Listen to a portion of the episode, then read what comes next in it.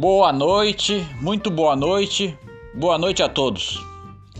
Minha primeira vez foi aos 12 anos de idade, no distante ano de 1995. Não se trata por hora de um relato sobre experiência sexual. Hoje vou contar sobre um dos meus vícios. Sou viciado em carne. 12 anos? Grandes coisas. Com 10 anos eu já tinha dois filhos, alguém pode gritar da plateia, ou um outro espectador. Meu tio com 7 anos já encoxava a cabrita da família. Epa, bizarrice eu comento outro dia. Gosto de falar que sou aficionado por carne, todos os tipos, das mais baratas, carne moída, até as mais caras, alcatra. Passando por pequenas variações de carne, por exemplo, frango e linguiça. Meu nome tem trema, aquele acento que no século passado usavam na palavra linguiça. Linguiça antigamente se escrevia com trema. Descobri bingo. Tá aí o motivo de eu gostar tanto dessa iguaria gastro gastronômica.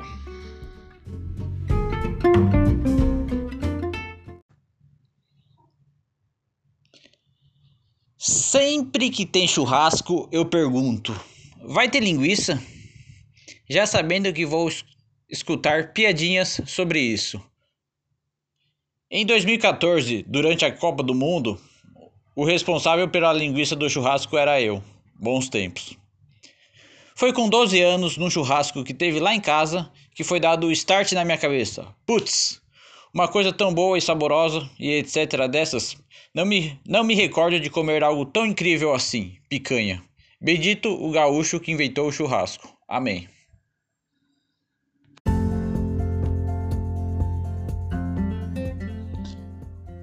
Festa junina na escola. E a grande sensação era a barraquinha que vendia um tal de sanduíche de cachorro louco. Fui ver do que se tratava. Nada demais, decepção. Era aquela carne de panela com batata no pão francês. Bom também, mas nenhuma novidade para mim. Carne de panela era a única carne que tinha com mais frequência lá em casa. A panela de pressão era ligada religiosamente às 5h30 da manhã, o horário que saíamos para ir até a escola com a esperança de estar pronta na hora do almoço. Não estou reclamando de nada, apenas contando de maneira, de maneira engraçada alguns fatos relativos ao tema proposto de hoje: carne. Espero que compreendam. A dupla de ataque lá em casa era carne de panela e carne moída, tipo Bebeto e Romário, Rivaldo e Ronaldo. A carne moída eu comia muitas vezes crua mesmo. Colocava um sal em cima e mandava ver. Junto com minha mãe, fazemos esse quase ritual. Carne moída é flexível, vai no molho de macarrão e pode virar diversas coisas boas, tipo almôndega e carne de hambúrguer. Carne moída é aquela moça que não chama atenção inicialmente pela beleza, aquela mulher inteligente, engraçada, atenciosa, etc. Sou fã dessas mulheres, sou fã da carne moída.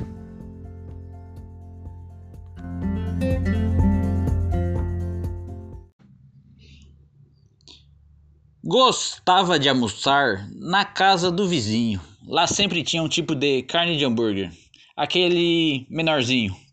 Um só não matava a fome, devido ao tamanho pequeno. E sendo visita não era, não ficava muito educado pedir mais um, apesar da vontade. Comia lentamente, escondia na boca e deixava dissolver. Mesmo após o fim do almoço, lá estava eu com um pedaço na boca.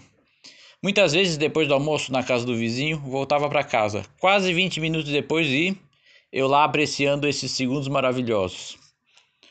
Uma vantagem também para mim. Nunca fui muito de falar, minhas bochechas eram um pouco gordinhas, tipo as do personagem Kiko. Ótimo esconderijo temporário para carne ou similares.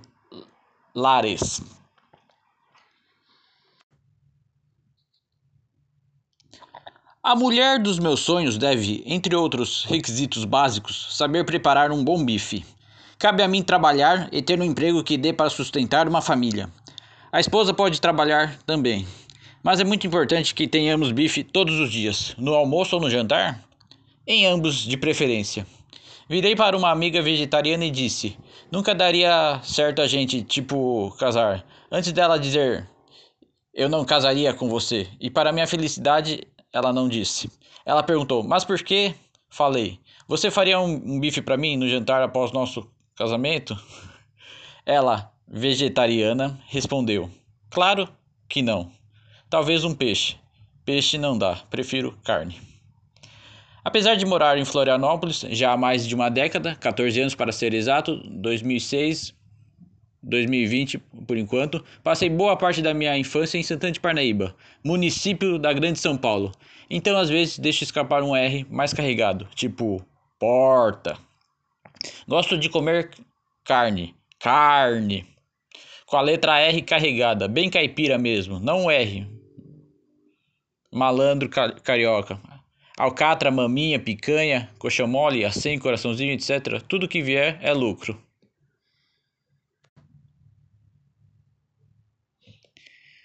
Tenho um truque no rodízio.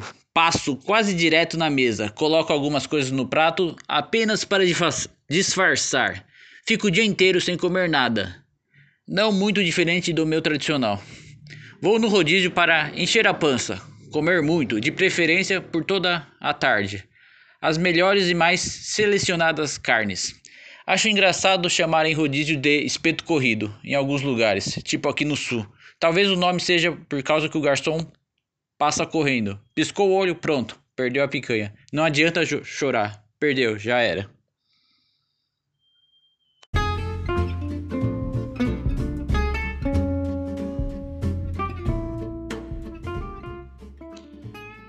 Quando pequeno, mais importante que meu aniversário era o aniversário das minhas irmãs, principalmente depois que as duas passaram na faculdade. A casa tinha piscina, então final de abril e início de maio, total alegria para mim e para elas também, para todos. Nesses churrascos, fui aos poucos solidificando essa eterna paixão que tenho hoje pelas carnes. Até parece que nasci gaúcho numa outra reencarnação, mas sou heterossexual, só para não perder a piada, sacou? Depois que me apaixonei pela carne, só nisso eu pensava.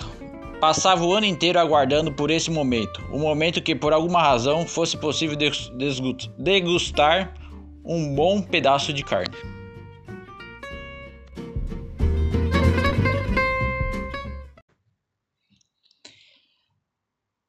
Na casa de um dos amigos mais ricos que tive e incompreendido, também rolou a seguinte situação. Fui almoçar com ele e a mãe dele, já que estava lá. Não foi preciso nem ligar pedindo autorização. A mãe do meu amigo servindo nós dois. Primeiro o filho, depois eu, mãe do amigo.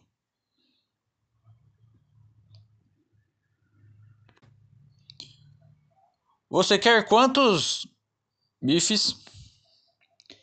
Lembro como se fosse hoje, jamais esquecerei tão belo momento. Me segurei para não chorar. Atônito, sem saber direito o que estava acontecendo, confuso, sem saber o que dizer, respondi com toda a sinceridade. Eu pequeno.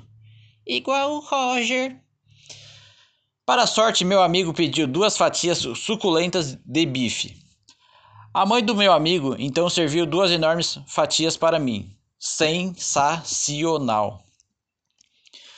Contive as lágrimas para não chorar, tamanha emoção. Mas desta vez o motivo das lágrimas não era tristeza, e sim alegria, felicidade pura, inesquecível.